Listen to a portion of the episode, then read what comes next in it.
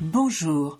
Tu viens de découvrir que tu as un cancer du sein et aimerais en savoir plus sur ce qui t'attend Tu es en plein parcours et aimerais avoir des réponses à tes questions Tu aides quelqu'un et ne comprends pas vraiment ce que la personne que tu accompagnes vit réellement Ce podcast te donnera toutes les réponses que tu attends. Tu y trouveras, outre mon témoignage, des interviews d'intervenants divers, de paramédicaux, de thérapeutes de médecine complémentaire. Je t'y transmettrai également des conseils et des outils pratiques, souvent issus de mon expérience ou de celle d'autres malades, afin de mieux vivre et comprendre ce qui t'arrive. Je m'appelle Françoise Boutet et en 2022 j'ai vécu et vaincu trois cancers, du sein et du poumon. Je te transmets ici tout ce que j'aurais aimé savoir, tout ce que j'ai pu glaner et tous les outils qui m'ont aidé à vivre le mieux possible cette période.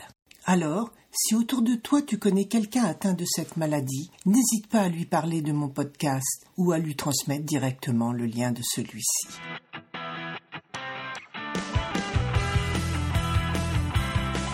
Bonjour et bienvenue dans ce nouvel épisode de Salade de crabe où aujourd'hui j'ai le plaisir et surtout l'honneur d'accueillir Nancy Seb, qui, est pardon, psychothérapeute depuis bientôt une vingtaine d'années et qui s'est spécialisée dans la douleur. Donc je voulais particulièrement que tu viennes parmi nous, Nancy, parce que tu m'as aidé pendant ce parcours cancer. Ben, en tout cas, merci, merci de l'invitation. Pour moi, c'est toujours un plaisir de partager avec euh, chacun, chacune d'entre vous. Voilà, moi-même, je suis atteinte de pathologie chronique, donc euh, ce quotidien-là, c'est un quotidien que je connais. Et même si j'ai plein d'outils, ben moi aussi, euh, c'est pas forcément facile tous les jours d'utiliser les outils. Mais c'est là où c'est vraiment intéressant parce que tu as vécu et malheureusement tu vis toujours encore ce problème de la douleur. Et c'est vrai que pendant un parcours cancer, il y a plein de douleurs différentes. Depuis euh, le début, euh, on pourrait dire les douleurs somatiques où on a des migraines ou enfin qui sont liées au stress, à l'angoisse, au choc, et après des douleurs beaucoup plus physiques ne serait-ce que par euh, les examens, parce qu'une ponction c'est pas agréable, parce que on a des piqûres. Bon là, ce sont des toutes petites douleurs, mais après tu as les opérations, tu as les suites d'opérations, et puis suivant les cancers, ça peut aller très très loin. Moi, j'ai par exemple j'ai une thoracotomie, enfin une lobectomie par thoracotomie, donc ça crée des douleurs dont je souffre encore très importantes, y compris des douleurs paresthésiques, des douleurs, euh, ça y est, j'avais oublié le nom, quand les nerfs se, euh, se refont. Enfin, il y a toute une gamme de douleurs. Et justement, tu vas pouvoir nous donner des outils dessus. Oui, enfin en tout cas, il y a un large panel. Après, chacun adaptera ce qui lui correspond parce que tous les outils ne correspondent pas à tout le monde. Chacun va faire euh, un petit peu euh, sa recette de cuisine, on va dire. Euh, on n'a pas tous exactement les mêmes douleurs, les mêmes fonctionnements. Hein. On est des humains, on est uniques. Euh, c'est notre notre singularité et c'est ce qui fait aussi notre notre richesse. Donc, pour vous parler de la douleur, euh, je commencerai par juste vous rappeler qu'au-delà de trois mois de, douleur, euh, la haute autorité de la santé définit les choses comme douleur chronique. Voilà. Donc la douleur chronique, c'est une douleur qui est euh, nociceptive et sensor ou sensorielle, enfin appelée de cette façon-là. Donc la nociception, ça fait partie de nos sens, hein, parce qu'on parle toujours des cinq sens, hein, l'odorat, le toucher, la vue, etc.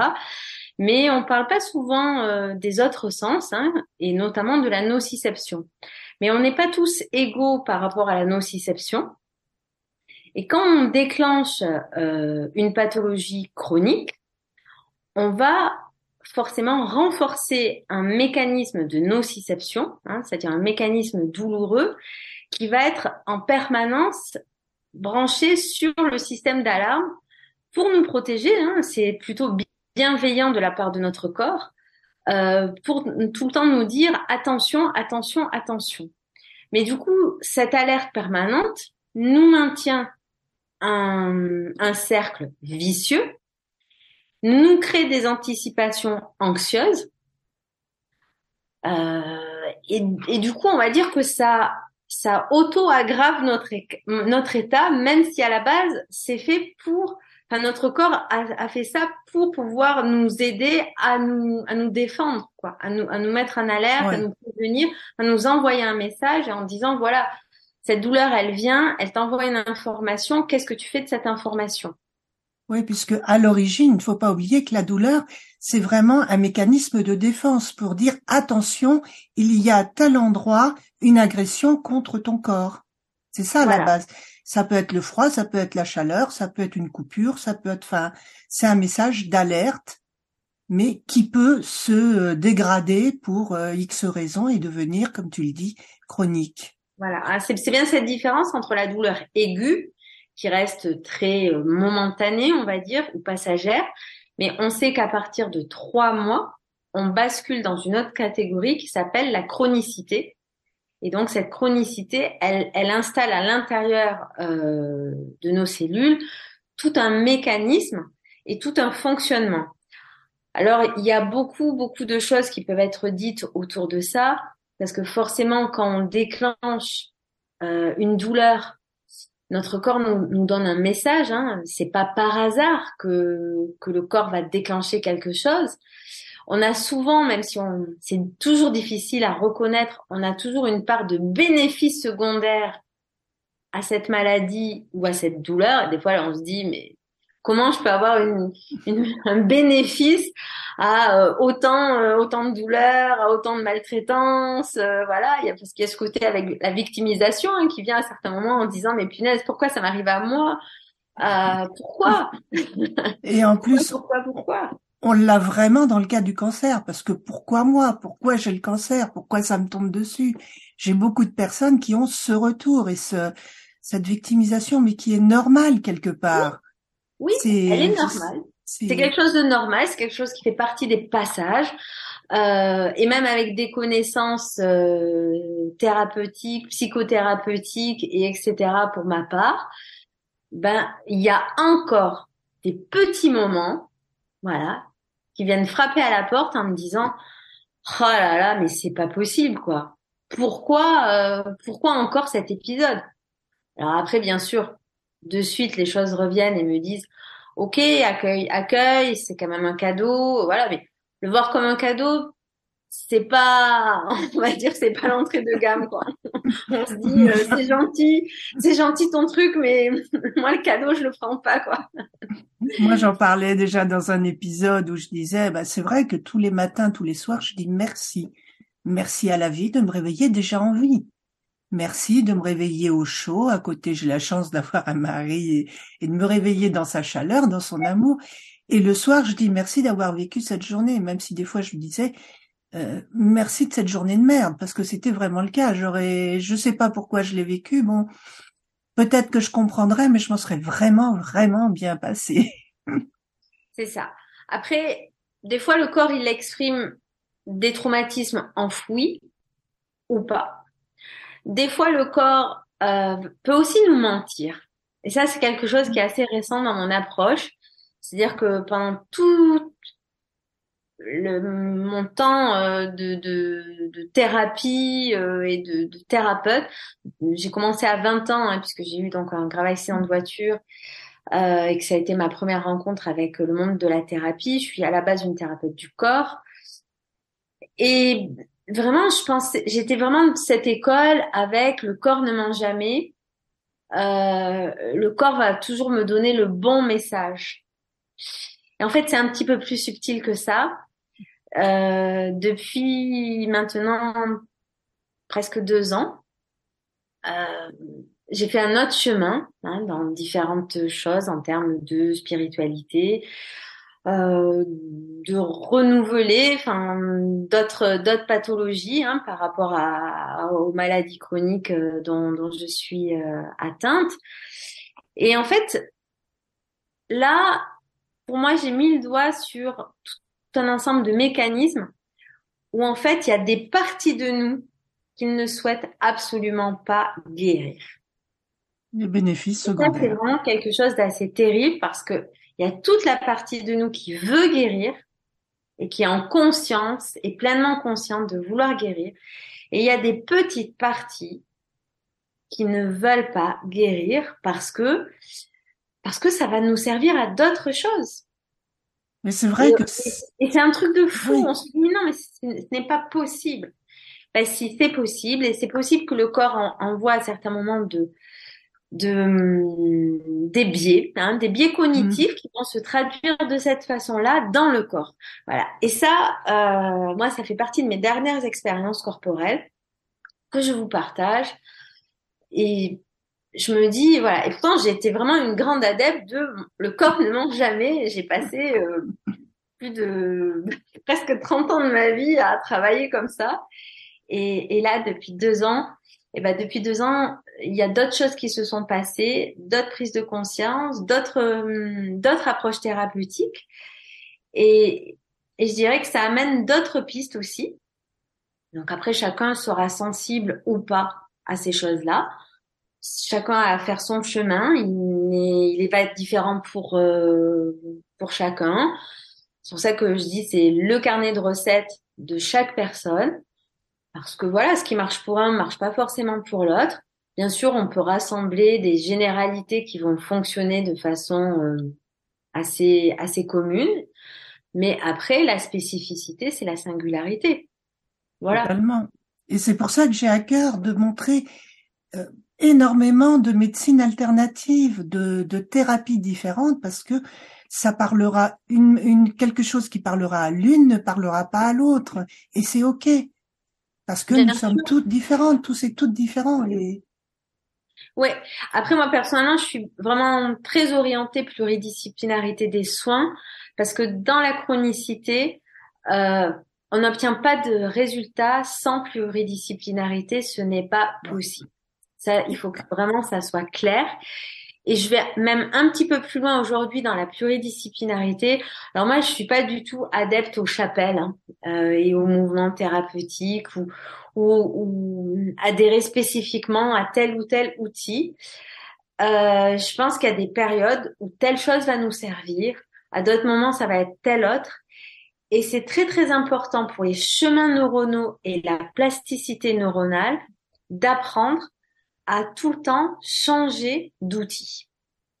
Voilà. Et de pas forcément réutiliser toujours les mêmes outils. Voilà. Donc là, je vais vous proposer de l'EFT, je pourrais vous proposer euh, euh, un voyage hypnotique, hein, même plus pour induire du travail d'auto-hypnose. Mais l'idée, c'est vraiment, vraiment d'aller chercher d'autres choses. Moi, j'aime beaucoup les, les outils vibratoires avec le son, parce que je, personnellement, ça me fait beaucoup de bien, le son. Euh, tous les, les, thérapies ou avec euh, les diapasons sonores, avec euh, les bols tibétains, avec différentes vibrations. Les de cristal, les, les gongs, enfin c'est. Voilà. Donc, je pense qu'il faut aller au plus près de ses envies et de voir dans la multitude de choses qui existent, qu'est-ce que c'est qui nous parle aujourd'hui. Parce que c'est ça qui est juste pour mmh. chacun. Et qui résonne en nous. Voilà je, même si je crée plein de protocoles, je suis pas une adepte des protocoles en fait. Je crée plus des protocoles euh, de support pour des thérapeutes ou des personnes parce qu'à tel moment ça va les aider, ça va leur faire du bien. Mais moi j'incite à à changer régulièrement, mmh. régulièrement, régulièrement, à nourrir euh, son cerveau autrement. Parce que le cerveau, il a besoin de richesse il a besoin de diversité. Totalement. Je te rejoins absolument là-dessus. c'est vrai qu'avec les neurosciences, on commence à découvrir les, enfin, on commence à parler, puisque c'est connu depuis longtemps, les autoroutes neuronales, enfin, tout le système du cerveau qui est au-delà d'un organe et c'est également un, un, modulateur des modulateurs, comme je dis, puisque tout vient par nos sens et c'est le cerveau qui le, qui le transforme en, en signal chimique et qui après en fait notre réalité. Mais notre réalité, c'est ce que notre cerveau, enfin, passe par le filtre de notre cerveau.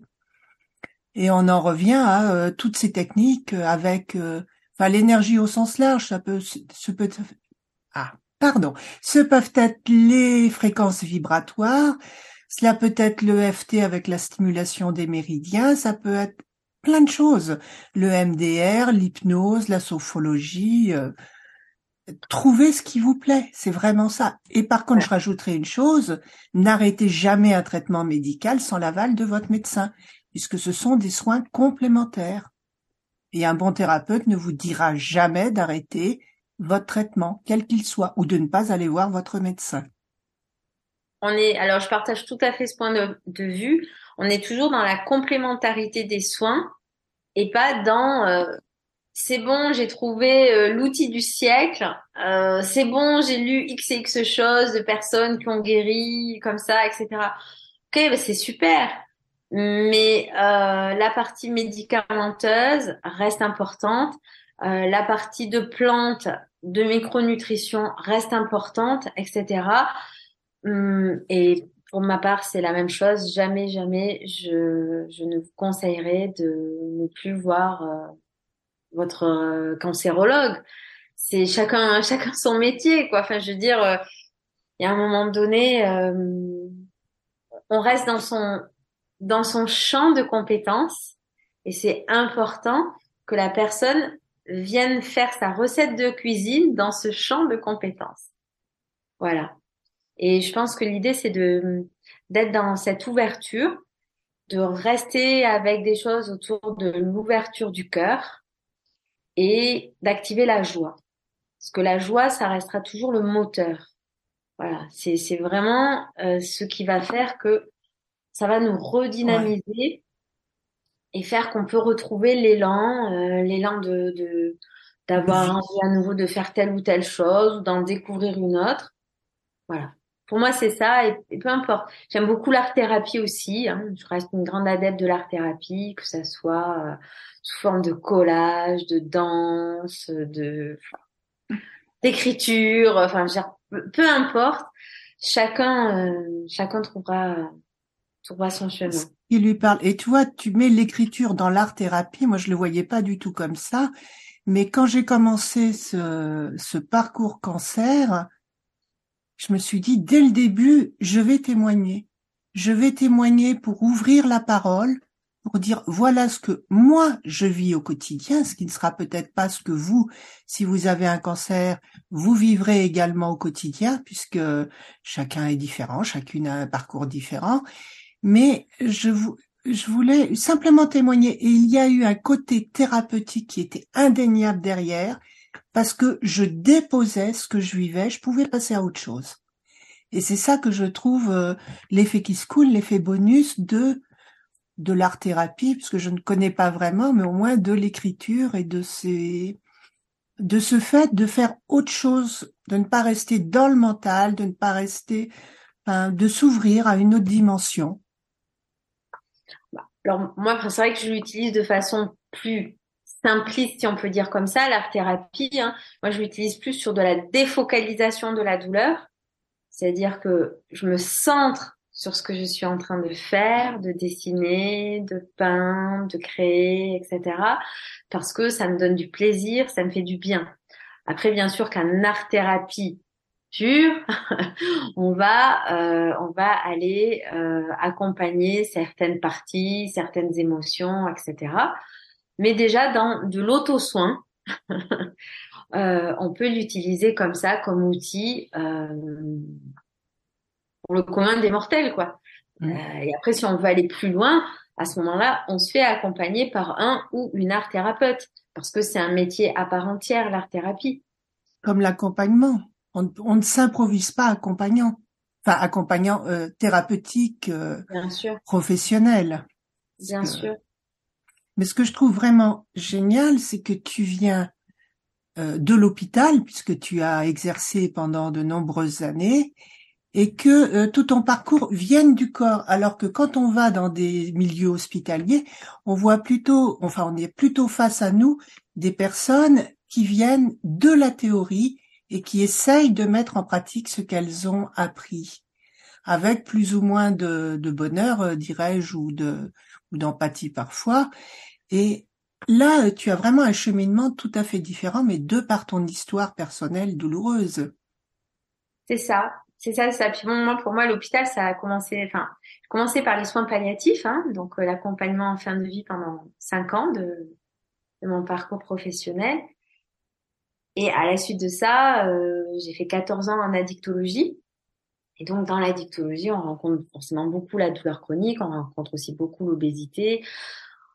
Euh, voilà, c'est c'est vraiment un univers euh, à part et dans lesquels euh, la, la, carence affective est telle que si, je dirais en tant que thérapeute, on n'a pas une multitude de stimulations à pouvoir partager et apporter, ben, les, les patients n'adhèrent pas du tout, n'adhèrent pas du tout à, dans leur engagement de soins parce que ça les intéresse pas, ça les stimule pas.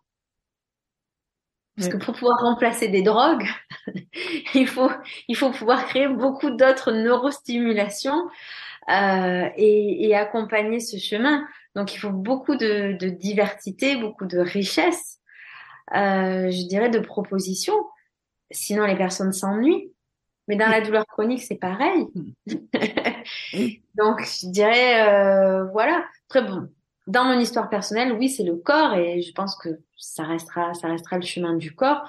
Ce qui m'intéresse aujourd'hui, c'est principalement la transmission et je consacre mon temps à transmettre. Je continue les groupes thérapeutiques, voilà, parce que transmettre en groupe, c'est quelque chose qui m'intéresse beaucoup. Voilà, que ça soit à des thérapeutes pour qu'ils créent leur propre groupe ou à des patients. Euh, voilà, puis moi, j'adore le. J'ai été formée comme ça. J'adore le travail du groupe. J'adore la cohésion du groupe, la dynamique.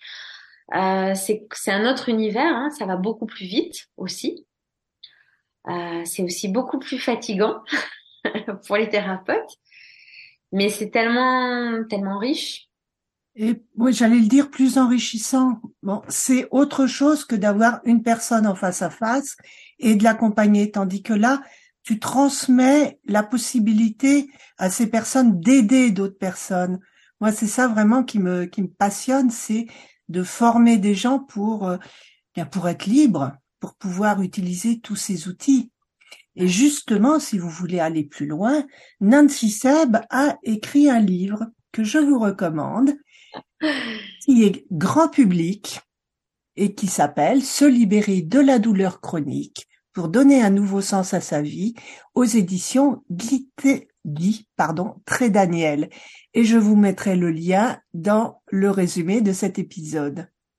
Et je dois dire que je l'avais lu il y a quelque temps puisque nous devions déjà faire un interview qui n'a pas pu se faire. Et je me suis replongée dedans avec des listes parce que je l'avais oublié parce qu'il était sur euh, dans ma pile et pendant ce parcours cancer, je n'y ai absolument pas pensé. Pourtant, on, on interagissait régulièrement, mais je faisais un blocage sur tout ce qui était théorique, tout ce que j'avais appris. Je lisais plein de bouquins, mais plus rien sur le cancer, plus rien sur euh, sur la douleur, enfin sur ce que je vivais au quotidien au niveau euh, pratico-pratique. Alors après, quand même, dans le livre, je précise que je ne parle pas de cancérologie je parle de douleurs chroniques. On va dire dedans, vous avez des exemples sur la enfin sur les fibromyalgies, les migraines, les douleurs digestives, les douleurs post-opératoires et les fibromyalgies. Hein, je crois que j'ai tout dit. Euh, je, pense. Je l'ai relu il y a peu de temps, mais ma euh, mémoire euh, n'a pas tout. Voilà, ce livre est principalement consacré consacré à, à ces thématiques-là avec des exemples, des exercices. J'aborde aussi dedans quelque chose qui me tient vraiment à cœur, c'est la socio-esthétique.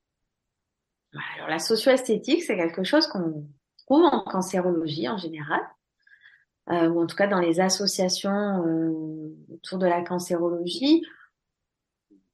C'est assez, c'est assez développé. Donc ce sont des esthéticiennes ou des soignantes qui se forme à l'accompagnement socio-esthétique. Alors ce diplôme n'est pas un diplôme d'État à ce jour, mais est totalement reconnu dans le milieu hospitalier. C'est très intéressant, c'est très important parce que euh, ces personnes vont apporter tout un ensemble d'indications en termes de soins, d'images, quand on va pas bien, on n'a plus du tout envie de se regarder dans, dans le mmh. miroir. Des fois, on peut même plus se, se masser le corps. Euh, on se trouve moche. C'est compliqué. Donc, d'avoir quelqu'un qui vient s'occuper de vous, qui peut vous maquiller, euh, qui va adapter la bonne perruque si vous en avez besoin, qui va vous refaire une dermopigmentation. Alors moi, je sais pas, vous voyez peut-être pas, mais j'ai une dermopigmentation parce que je n'ai quasiment pas de, de sourcil. Du sourcil. Et donc, quand on est en cancérologie, ben, souvent on perd pour certaines personnes, pas pour toutes, les cils, les sourcils, etc., le marquage des lèvres. Donc, c'est quand même très intéressant de pouvoir avoir ces techniques-là avec euh, des pigments naturels qui vont pas du tout interférer sur les traitements médicamenteux. Ça, c'est vraiment très, très important de le préciser. Et ces personnes, au niveau des soins, vont vous accompagner qu'avec des produits euh, qui vont être euh, sans interaction avec vos traitements médicamenteux. Voilà, c'est-à-dire il n'y aura pas à avoir de modifications au niveau euh, hormonaux, etc. Parce qu'aujourd'hui, les produits sont truffés, mais alors truffés euh, de choses toxiques.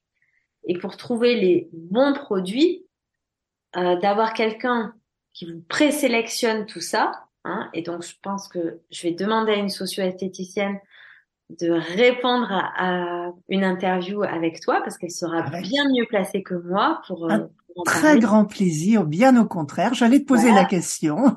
Et, et du coup, de, de, de, de, de proposer une liste. Alors, bien sûr, euh, il, existe un certain nombre de choses et on peut pas tout référencer, mais c'est au moins de donner des indications parce que c'est toujours bien de savoir que telle ou telle marque, et c'est pas dans un but publicitaire, c'est dans un but d'utilité, de se dire voilà, ça si je le mets, je sais que j'ai pas de souci à me faire. Plutôt que de se dire est-ce que ce produit-là, je peux le mettre? Et d'avoir une liste toute faite, ça fait gagner du temps, quoi. Ça fait vraiment gagner du temps. Je suis d'accord avec toi parce que tu vois, moi je me suis mis, j'ai viré tout ce que j'avais comme produit, à commencer par les déodorants, par les crèmes, partout. Et j'ai également l'extrême chance d'avoir notre fille qui s'est reconvertie en tant que savonnière. Savonnière à froid auprès d'un maître savonnier.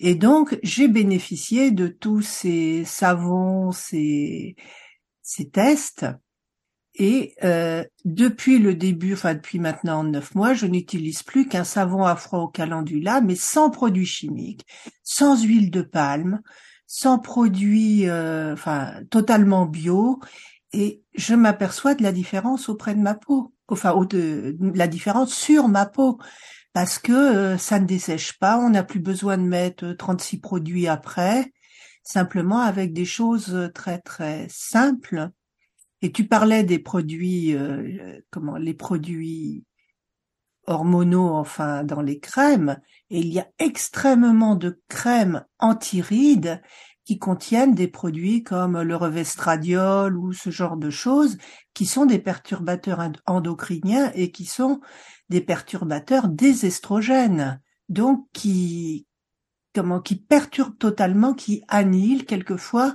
euh, l'hormonothérapie, le, cachet que vous avalez tous les matins. Et ça, il faut le savoir. Ouais. Ouais, ouais, ouais. c'est vraiment très très important. Ça va être pareil après pour l'alimentation. Mais des fois, il y a des choses dont on se méfie pas. Il y a aussi les diffuseurs euh, d'huile essentielle ou de parfums pour euh, parfums d'intérieur. Donc ça, c'est pareil, c'est des choses sur lesquelles je veux vraiment, je vous mets en garde. Donc il y a tout un ensemble de choses en termes de polluants à l'intérieur de l'habitation.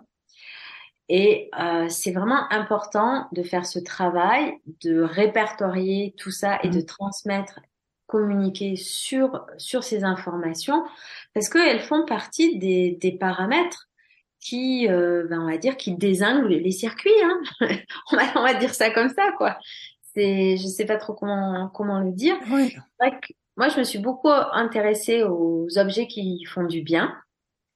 Alors, je suis pas là pour parler de ça, mais c'est pour ça que j'ai aussi créé ma marque. Partie. Voilà, j'ai créé ma marque de, de bijoux et de concept store, mais surtout pour l'instant avec le lancement bijoux, des bijoux qui vous font du bien. Vous découvrirez bientôt. voilà, alors j'en J'ai hâte de les découvrir. voilà, voilà, ça, ça est un, c'est un des modèles. Mais l'idée, c'était ça, en fait. C'était de, de travailler autour de l'impact que les objets ont sur nous. Mais toi, tu... l'impact est énorme. Vraiment énorme. Que ça soit au niveau des textiles que l'on peut porter, au niveau des teintures que l'on peut porter, etc. Tout ça, c'est absolument énorme. Et en fait, on vient tellement d'un mode de consommation, moi la mm. première, que on fait même pas attention à ce genre de choses. Ça nous paraît euh, complètement dérisoire. Mais en fait, c'est pas du tout, euh, c'est pas du tout, euh, c'est pas du tout dérisoire. voilà. Donc moi, j'ai poussé le concept un petit peu plus loin, c'est-à-dire de dans les bijoux que je fabrique, c'est aussi de d'acheter des pierres euh, qui n'exploitent pas les enfants. Voilà. Donc forcément, c'est des bijoux qui seront beaucoup plus chers que si j'achetais des pierres euh, lambda. Mais euh, c'était pour aussi véhiculer une éthique et une vibration. Parce que pour moi, comment euh, promouvoir quelque chose euh, qui a du sens si ce que je choisis comme matière première n'a pas de sens en fait. Le, la base, c'est gagner de l'argent et à n'importe quel prix. Ouais. Alors c'est c'est pas la mienne. voilà, c'est pas la mienne. J'ai besoin d'argent comme tout le monde, bien sûr. écologique, euh, équitable. Mais voilà, mais ça sera pas ma ça sera pas ma philosophie du tout. Donc euh, je reviendrai vers toi pour le lancement de la marque. Mais dans un échange, c'est pareil. Là, j'ai fait des formations et puis je referai d'autres euh, quand ça ira mieux. C'est normal d'être payé, mais on ne fait pas ça à n'importe quel prix. On ne fait pas ça pour uniquement pour gagner de l'argent. On fait ça parce qu'on a envie de d'aider, mais c'est normal de recevoir une compensation pour le temps, pour euh, pour l'énergie. Enfin, le monde est énergie, le monde est échange. C'est ça, c'est ça, c'est ça. C'est totalement ça. Et tu parlais des pierres. Bon, j'ai fait un peu de lithothérapie. À la base, j'ai aussi un diplôme de géologie. Tu vois, je reviens. Mais euh, j'avais besoin par moment de porter telle ou telle pierre. C'est ça. Il y avait des moments, je, je prenais mes pierres, je disais, j'ai besoin de cette obsidienne dorée et je la portais et, et c'était mais vraiment un besoin alors peut-être aussi parce que j'ai je travaille avec l'énergie puisque je travaille avec le pendule, l'antenne de l'échelle, les Radmaster, enfin pas mal de techniques et donc je me je dirais j'ai déployé mes petites antennes en ce qui concerne l'énergie. Par exemple, quand je subissais enfin quand je j'avais des séances de radiothérapie, je visualisais les rayons gamma comme des rayons de soleil qui venaient m'apporter de l'énergie bienfaisante. Et c'était la meilleure des façons de et, c'était à tel point, puisqu'avant il y a un passage d'un scanner, que je savais, puisque je le faisais les yeux fermés, quand c'était le scanner qui passait et quand c'était les rayons gamma, puisque ma sensation, ben, je ressentais pas la même euh, fréquence, je ressentais pas la même vibration. Ben oui, parce que tous nos organes sont euh, vibrent à une certaine fréquence. Aucun n'a la même fréquence. Et en fait, l'idée, c'est d'être dans un encodage ou un réencodage des bonnes fréquences. Voilà.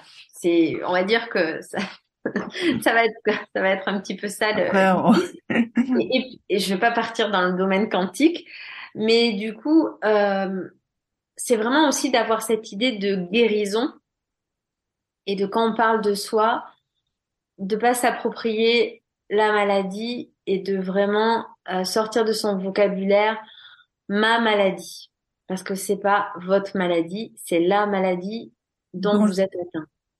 Voilà. Et ça, c'est important. Hein. Moi, je me reprends régulièrement euh, sur sur ce, sur le langage, mais c'est vraiment important pour notre cerveau et important d'être toujours sur l'axe l'axe de guérison, euh, même si c'est un mot qui qui est pas très à la mode et qu'on n'aime pas trop parler de guérison. Surtout en cancérologie.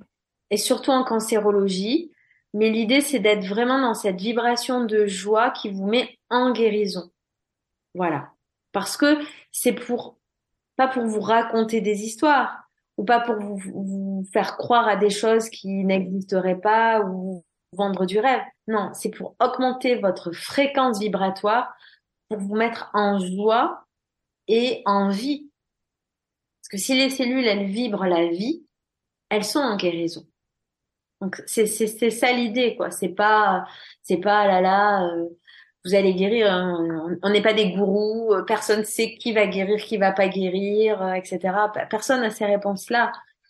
Euh, par contre, le pouvoir que chacun de nous avons sur nous, en nous mettant en guérison à l'intérieur de nous, voilà, ça c'est notre pouvoir personnel sur nous.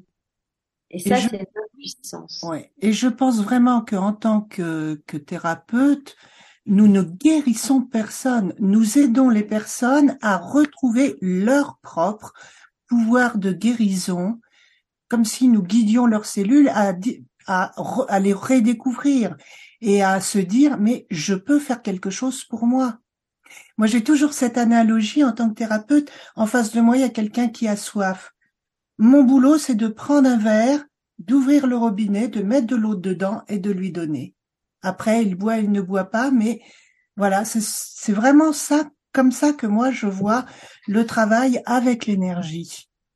C'est une vision que je partage et je trouve que ton illustration est très parlante et juste parce que de toute façon personne n'a le pouvoir. Euh, enfin, je veux dire, on n'est pas des demi-dieux.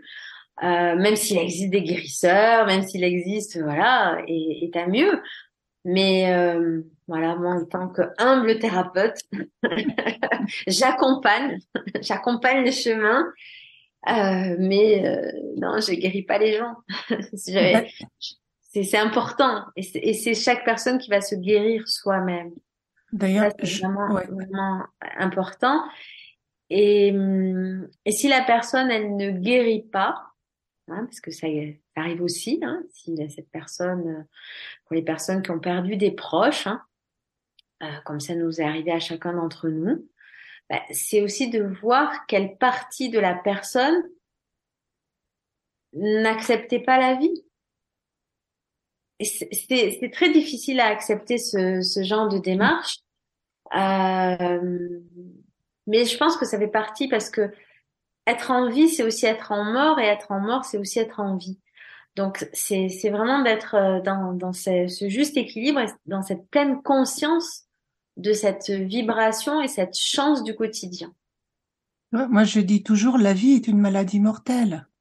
Et quand j'entends des personnes, puisque je suis active sur de nombreux groupes euh, de cancérologie, euh, qui me disent, mais euh, je, on n'est jamais guéri moi, pour moi, au fond de moi, mais c'est fondamental, j'ai eu trois cancers, deux du sein, un du poumon en 2022, mais au fond de moi, je suis guérie de ces trois tumeurs. Et demain, on verra bien. Et je me refuse de dire peut-être que ça reviendra, puisque là, je bascule du côté négatif de la force, mais je ne sais pas ce que j'aurai demain. Je peux aussi bien avoir un AVC comme euh, tu, tu, parlais de ton ami, que d'être renversé par euh, par une voiture, que d'avoir euh, de mourir d'une maladie comme le Covid, comme malheureusement certains, ou de la grippe ou d'autres choses. Je ne sais pas. Alors pourquoi m'en faire absolument sur ce risque qui est peut-être réel, qui est réel pour certains cancers métastatiques dont on sait qu'ils reviennent. Après, peut-être qu'il y a des, des techniques ou des thérapies qui permettraient de comment de, limiter ses retours, mais c'est tout un travail différent. Mais profitons de, la vie présente. Moi, je dis, le bonheur en lui-même n'existe pas en tant qu'idéal. Le bonheur, c'est la somme de tous les petits bonheurs de notre vie que nous savons reconnaître, apprécier, accueillir et remercier. Bien sûr.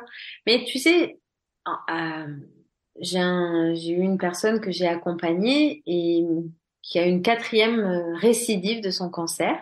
Euh, c'est quelque chose qui est d'ordre génétique. Euh, c'est quelqu'un qui a beaucoup travaillé, euh, qui a beaucoup travaillé sur lui. Et en fait, il m'a dit, euh, bon, en fait, ce quatrième cancer, je le remercie. Je le remercie parce que jusqu'à là, j'avais pas vraiment compris certaines choses. Mais là, maintenant, je pense que c'est bon. Donc, il, m'a dit non, je pense que je vais le traverser, que je vais pouvoir passer à autre chose. Et franchement, j'ai pris une grande, grande leçon de vie. Vraiment une très grande leçon de vie parce que je me suis dit waouh, waouh, waouh, waouh. Je trouvais ça tellement émouvant, quoi. Mais vraiment émouvant. Ah, qu'ils me disent voilà, je sais que je vais repasser X semaines euh, en tente stérile, euh, en isolement, etc., etc. Mais euh, mais ce coup-ci j'ai compris et je et j'arrive à le vivre comme un cadeau. J'ai pris la leçon parce que j'estime pas pour ma part à n'être encore là. même si je travaille sur le cadeau de la douleur.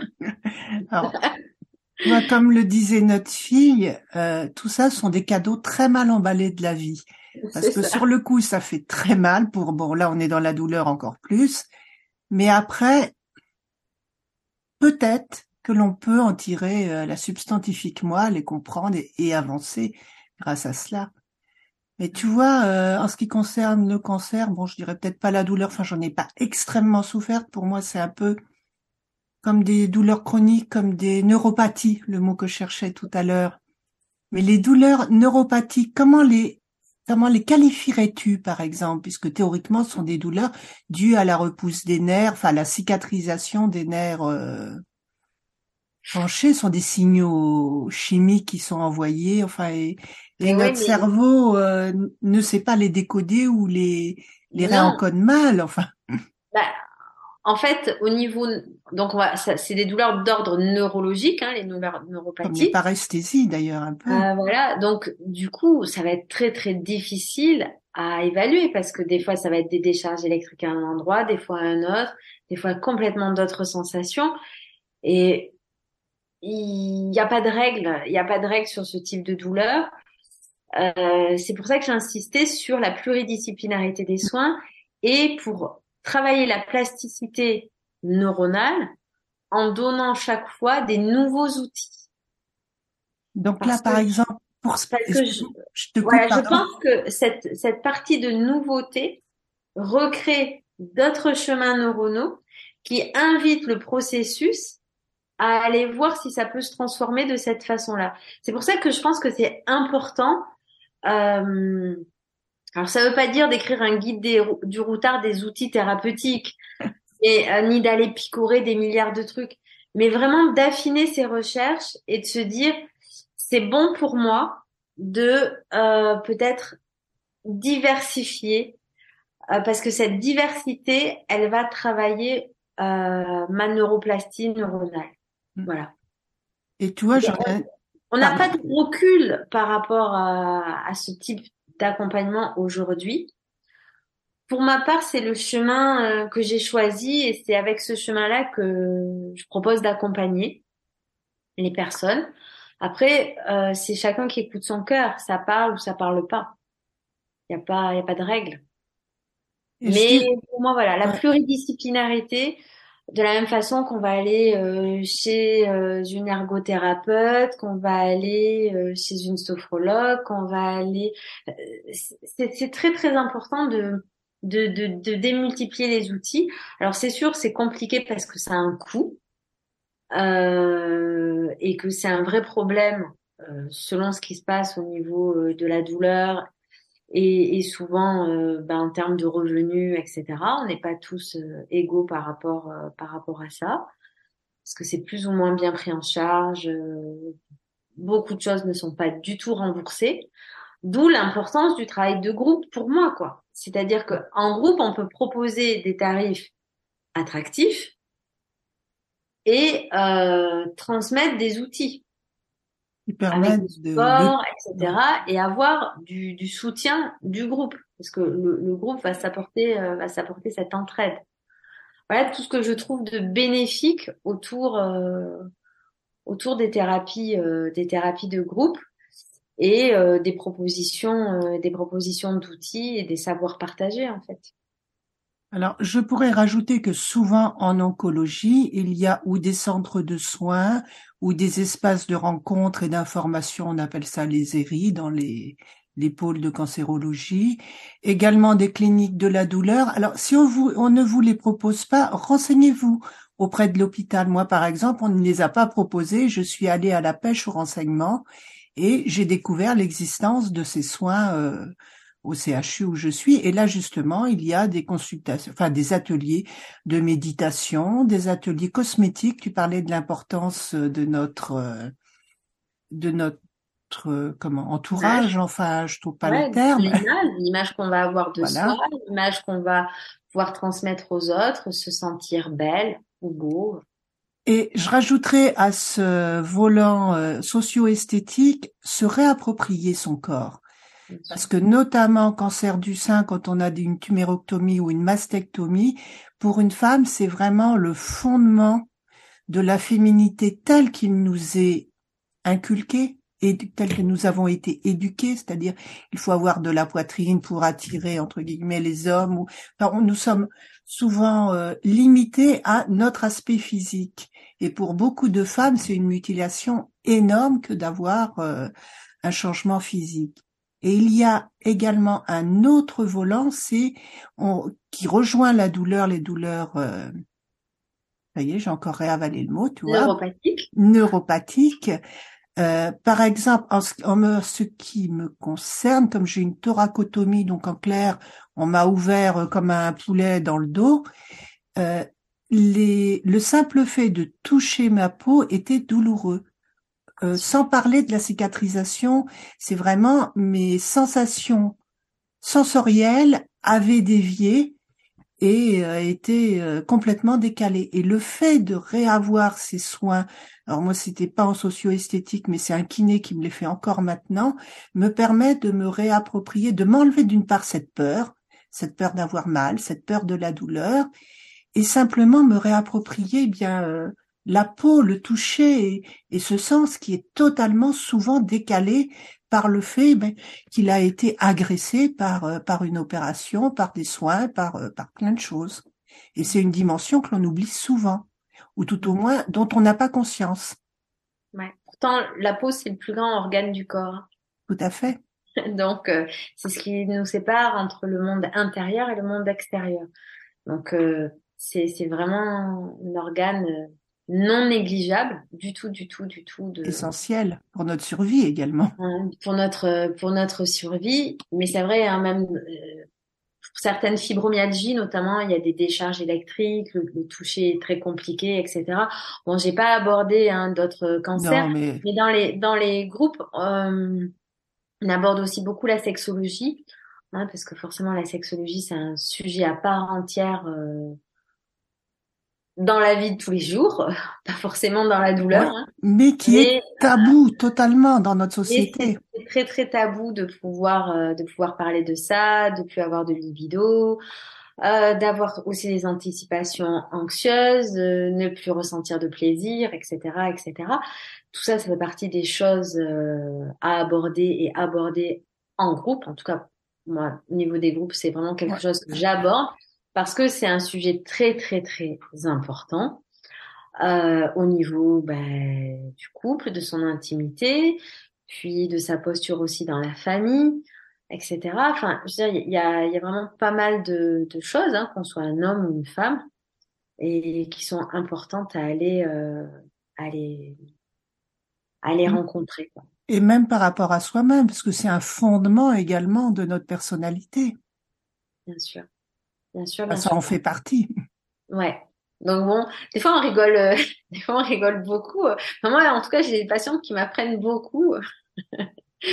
Là, je pense à, des, des, patientes qui ont des poches, des choses comme ça. C'est pas très très drôle et qui me disent mais comment tu veux Nancy que ça soit sexy? Comment tu veux qu'avec ma poche, etc., etc.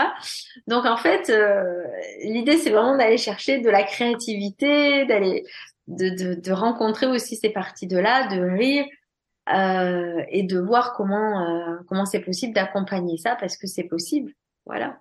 Mais c'est vrai que je dis toujours, soi-même on se dit je ne suis pas sexy, mais notre compagnon ou notre compagne, si on la voit vieillir, si on la voit grosse ou le ou la voit grossir, vieillir, changer, pour nous, ça restera toujours la personne la plus sexy du monde. Et il faut se dire que si on est avec quelqu'un qui nous aime pour ce que nous sommes, son regard reste le même. Et je le vis au quotidien, moi aussi. Donc, tu as beaucoup de chance. Moi aussi, je vis ça. Oh oui. Mais je dirais le dialogue. Le dialogue, le dialogue. Mais. Dire, je me sens mal, j'ai ça, ça ne va pas. C'est ça qui est dur parce que nous sommes formatés où un homme doit toujours être euh, fort, euh, viril, une femme doit répondre, être sexy, euh, enfin bon, les stéréotypes genrés qui font énormément de mal tant aux hommes qu'aux femmes. Plutôt que de dire moi je me sens mal, moi j'ai cette douleur, moi je n'ai pas envie, moi j'aimerais bien mais je ne peux pas pour X raisons. Et là, on en parle et on va plus loin. Et puis en plus, il y a cette fichue éducation où le sexe est la pénétration. Point. On oublie tout ce qui est la sensualité, tout ce qu'il y a autour. Bien sûr, bien sûr, mais du coup, c'est réapprendre d'autres choses, c'est euh, découvrir d'autres choses, etc., etc. Mais voilà, tous ces sujets-là, euh, on les trouve beaucoup moins, c'est-à-dire la socio-esthétique, la sexologie, euh, le sport adapté. Euh, et toute la boîte euh, à outils, c'est pas forcément des choses qu'on trouve de façon très fluide. Donc, bah moi, ce que je propose au niveau des groupes, c'est vraiment d'aller découvrir tout ça et d'apporter tout ça. Alors bien sûr, hein, je suis pas toute seule. Euh, là, dans ce que je fais euh, dans les accompagnements, c'est notamment pour la gendarmerie, hein, puisque je dirige un programme national et j'ai une équipe avec moi où il y a dix, thérapeutes, donc deux socio-esthéticiennes, euh, deux personnes qui font la médecine chinoise et euh, quatre thérapeutes. Voilà, on a aussi maintenant un chef, un chef cuisinier, parce que l'alimentation c'est très très important, bien sûr. Euh, donc en fait, de cette richesse-là et de ces programmes-là que je que j'ai créés pour eux et que j'avais en amont créé euh, à l'hôpital, ben, l'idée c'est vraiment d'être dans dans cette transmission d'éducation thérapeutique avec chaque fois des, des boîtes à outils très structurées et de donner envie aussi à des thérapeutes de alors je sais pas la séance infuse bien sûr je propose des des petits kits euh, pour les thérapeutes pour qu'ils aient la mise en place de leur propre groupe et qu'ils dirigent dans leur secteur leur propre groupe. Voilà. Parce que l'idée, c'est ça. Il y a plein de gens qui apprécient pas la visio. Il y a des gens qui ont besoin de présentiel et je pense que c'est important aussi le présentiel. Quoique euh, la visio, ça peut aider parce que dans la douleur chronique, des fois, on est souvent au fond du lit. et au fond du lit, on peut toujours se connecter. Donc c'est un, c'est, un côté aussi pas mal. Euh, moi avant j'étais pas une grande adepte, euh, mais j'étais venue à ça vraiment euh, de par mes douleurs euh, personnelles et puis de par mes voyages euh, multiples pour pouvoir continuer d'avoir bah, une régularité d'accompagnement dans ce que je fais. Mais je me suis rendu compte que finalement, la visio, ça a aidé aussi pas mal de gens parce qu'on pouvait rester dans le confort de son intérieur, pas courir, pas aller prendre la voiture dans le froid, pas pas laisser ses enfants euh, à la maison parce qu'on est dans la pièce à côté et on a son moment pour soi. Voilà, donc ça, ça a aussi des avantages. Oui. Qui ont, qui ont été euh, grandement découverts pendant le Covid. Bien sûr. Parce que les gens ont découvert ce nouveau moyen de, de communication et c'est vrai que comme moi, par exemple, qui habite en campagne euh, à Dingo, viens, viens ici, viens. Je suis désolée. les gens qui habitent en campagne n'ont pas forcément la possibilité ni les moyens de faire des kilomètres, d'aller loin, de, de passer un week-end à l'extérieur euh, pour, euh, pour faire des formations. Pour moi, cela a été un frein dans la mesure où je travaillais à côté. Et justement, tu as anticipé ma question, c'est comment fais-tu ces formations? Tu as un site, tu les fais en présentiel, tu te déplaces? Alors, j'ai du distanciel. Voilà. Et je vais bientôt avoir du présentiel, mais le présentiel ne sera pas en France. Les prochains présentiels, ils seront à Marrakech, mais j'ai pas encore mes dates. Mais je, compte lancer un groupe euh, prochainement en distanciel. C'est juste que j'ai pas de, de date. Si parmi les personnes qui écoutent, eh ben il y a suffisamment de personnes intéressées, on créera un groupe, euh, un nouveau groupe distanciel. Euh, ça va être un petit peu comme ça euh, que ça va fonctionner, parce que comme je suis sur plusieurs projets, notamment l'ouverture d'un centre, voilà, je vais lancer des groupes sur Marrakech, mais je ne sais pas si ça sera pour le mois de mai ou pour la rentrée. Voilà. Donc vous là, on peut faire, on peut faire du distanciel. Euh, pour les personnes qui seraient euh, intéressées de suivre un programme. La formule, c'est tous les 15 jours. Euh, et il y a huit ateliers tous les 15 jours, donc l'accompagnement dure quatre mois. Accompagnement pour lutter contre la douleur. Là, on parle de ça ou accompagnement pour thérapeute ou puisque tu as différentes formules. Alors, les huit ateliers, c'est l'accompagnement pour les patients qui souffrent pour les personnes qui sont euh, voilà qui sont en souffrance. Pour les thérapeutes, je dirais me contacter parce qu'il y a rien de mis. Euh, j'ai rien mis en ligne. Je suis pas je suis pas du tout une euh, assidue sur au niveau de tout ce qui est internet, etc. C'est quelque chose qui est assez compliqué pour moi. Donc je sous-traite ça. je sous-traite régulièrement, mais franchement je suis pas je suis pas au point. C'est un autre métier. Voilà. Et avais-tu euh, un outil ou un conseil à donner à nos auditrices? De s'aimer. de s'aimer. Moi, je vous invite à, mettre des petits post-it chez vous, parce que c'est quelque chose que j'aime bien faire. Donc, dans les petits conseils, j'aime bien les petits post-it en forme de cœur. Voilà, faites-vous plaisir, achetez-vous des petits post-it en forme de cœur ou découpez-vous des petites feuilles et mettez un, petit scotch, hein, peu importe, il n'y a pas besoin d'acheter forcément quelque chose. Euh, et écrivez-vous que vous êtes belle, que vous êtes beau.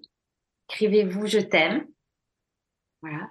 Et vous les mettez à un endroit où vous ne pouvez pas l'éviter. Alors, tu vois, je le faisais parce que j'ai eu du mal à dire je m'aime, même si en EFT on dit je m'aime et je m'accepte tel que je suis. Au début, c'était je m'aime. Sur ma table, sur ma, mon miroir de salle de bain, donc je ne pouvais pas le rater le, matin, j'avais justement ces post-it. Je m'aime. Je suis la plus belle. Je m'aime. voilà. Donc, très sincèrement, ça, c'est, c'est pas du tout un truc futile. C'est quelque chose qui va euh, créer des neurostimulations mmh. chaque fois que vous passez devant. Donc, euh, d'ici d'ici une quinzaine de jours, vous le changerez d'endroit ou vous en écrirez un autre. Hein, parce que l'idée, c'est qu'on continue de, de, stimuler. Changer de couleur. Changer de couleur. J'attends vos photos euh, sur euh, le sur panier de crabe ou sur euh, Facebook. Salade de crabe. Salade de crabe pour voir si si vous si vous avez appliqué ça.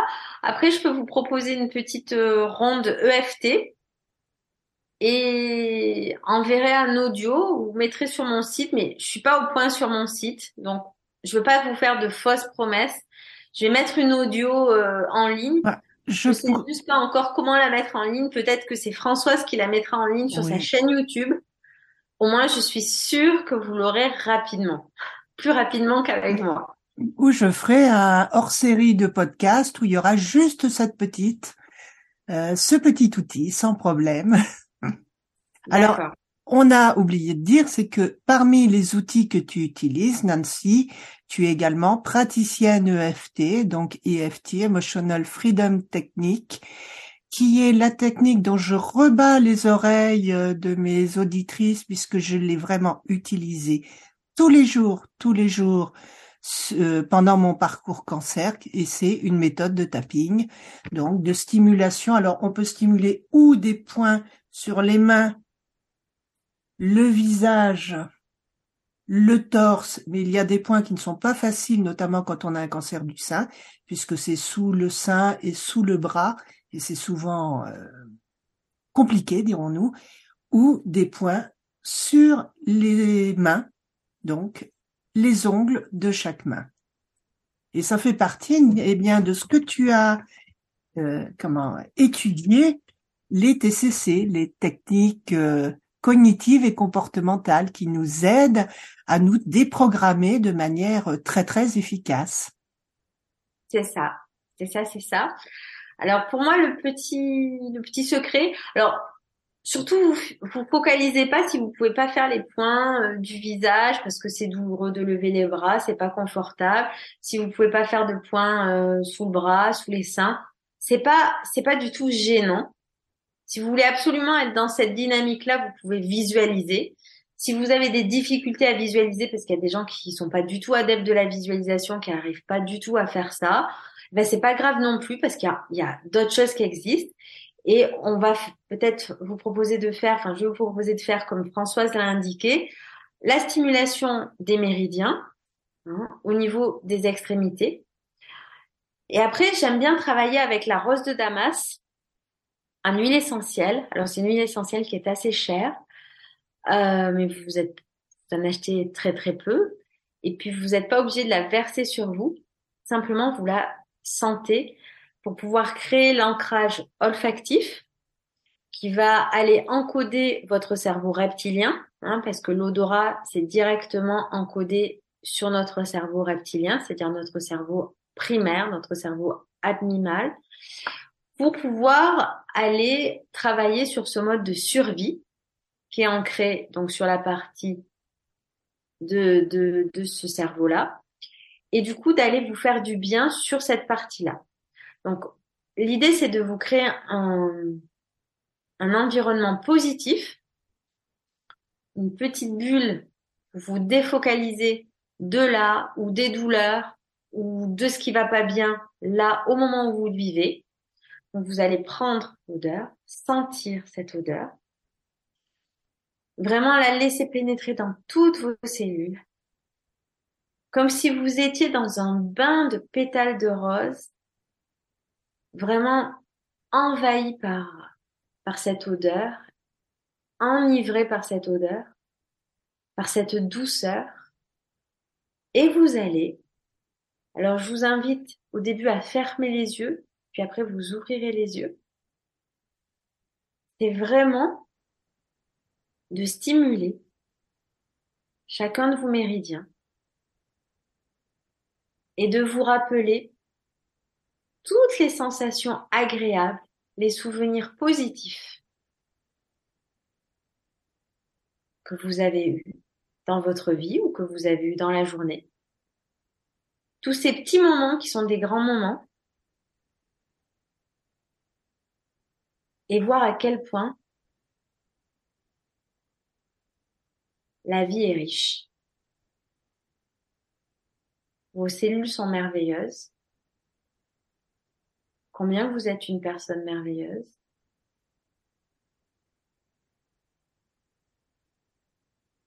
Et combien vous êtes amour. Combien vous êtes joie.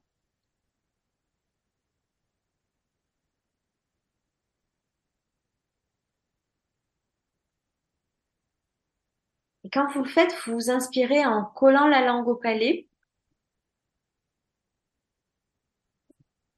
Et vous expirez.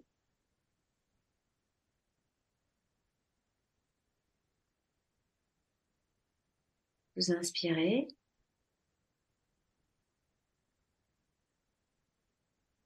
Et vous expirez. Et vous allez faire ça environ sept fois.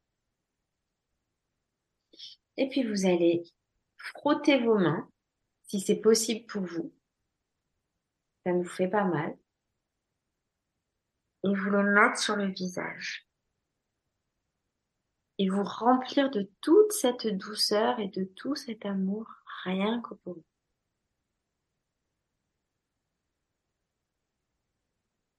Voilà. Merci beaucoup, Nancy. Merci beaucoup. C'était un moment mais magique parce que je l'ai fait pendant que tu le disais et j'ai ressenti ce, tu vois, j'en ai des frissons. Enfin, cette énergie comme si je rentrais sous une douche chaude, tiède. qui dévalait contre euh, le long de mes épaules et de mon dos. Chacun va s'envelopper d'amour, se remplir d'amour. Des fois, il y a des personnes qui aiment bien prendre un petit, euh, un petit plaid comme doudou et se l'enfiler, mettre un petit peu d'huile essentielle euh, de rose dessus pour pouvoir toujours avoir l'odeur et pouvoir avoir cet aspect contenant d'enveloppement d'amour. Je pense à ça parce que c'est euh, c'est une personne que j'ai accompagnée qui faisait ça et j'ai trouvé ça vraiment euh, intéressant comme euh, comme façon de faire. C'est ça que je vous le partage. Alors, tu vois, je ne connais pas l'huile essentielle du rose de Damas, mais je n'ai pas trop d'affinité avec l'odeur de la rose en parfumerie. Ça n'a peut-être rien à voir. Et j'avais découvert une, un mélange qui, moi, me, me ravit littéralement de l'intérieur. C'est euh, le petit grain bigarade et la lavande, ou le néroli et la lavande, suivant les euh, ce que j'avais sous la main. Le mélange, mettre juste une goutte de chaque sur un diffuseur ou un comment une mouillette de parfumeur ou un mouchoir, simplement sentir cela, me donne vraiment cet effet dont tu parles avec euh, la rose de Damas. Après, chacun, chacun créera, créera, son, son rituel. Moi, je vous invite avec la puissance de la rose. Mm-hmm. Euh, alors, je ne rentrerai pas dans, les, dans la religion, mais la rose, c'est avec ça qu'on fait toute la désactivation des gros traumatismes, en tout cas pour ma part. Euh, et c'est l'image de Marie, quoi. C'est l'image de la Vierge, c'est l'image de la pureté, c'est l'image, voilà. Et de l'amour inconditionnel. on va, on va vraiment retrouver la place de la rose. Euh, pour moi, là, tout ce qui est autour de la rose, on va être autour du féminin sacré, on va être euh, autour du chemin tortueux et épineux, on, va être autour de tout ça. Euh, donc, il y a toutes ces symboliques là. Maintenant, faites en fonction de vous, de vos affinités, parce que vous êtes votre meilleur guide. Moi, je vous propose cet outil-là, parce qu'il fonctionne bien, en tout cas pour moi ou pour d'autres. Mais après, vous faites aussi en fonction de ce que vous avez chez vous, euh, parce que c'est voilà, parce que la rose de Damas est, vraiment une huile très très chère. Peut-être un jour, je vous invite à aller dans la vallée des roses euh, au Maroc et à la fête des roses, qui est vraiment euh, un moment magique où vous êtes imprégné en permanence de bains de pétales et d'odeurs de roses. Et c'est assez euh, féerique. On a ça aussi en Inde. Euh, voilà. voilà, voilà. Mais tu me donnes vraiment envie d'essayer cette huile essentielle. voilà. Je vous préviens, elle est chère. Hein. voilà, la mienne, je ne l'ai pas achetée en France, donc je ne sais pas combien elle coûte en France. Mais au Maroc, elle est aussi très, très, très, très chère. Voilà. Eh bien, merci beaucoup pour cet entretien, Nancy. Et puis. Merci à toi de m'avoir accueilli. Merci à chacun de vous de votre écoute. Euh, merci d'être qui vous êtes. Euh, et puis, euh, n'oubliez pas combien vous êtes merveilleux et merveilleuse. Voilà. Et marquez vos commentaires ou vos questions ou envoyez-les moi, vous aurez toutes les références et je les transmettrai à Nancy qui vous répondra. Ou sinon, j'aurai également dans le résumé l'adresse du site de Nancy où justement je pense que les, les auditeurs et auditrices pourront te contacter directement. Oui. Ou tu me donneras ton mail et je le marquerai également en dessous. Ça marche, on fait comme ça. Merci beaucoup, merci de votre écoute et puis à bientôt pour un nouvel épisode de Salade de crabe. Merci. Voilà, madame. On a été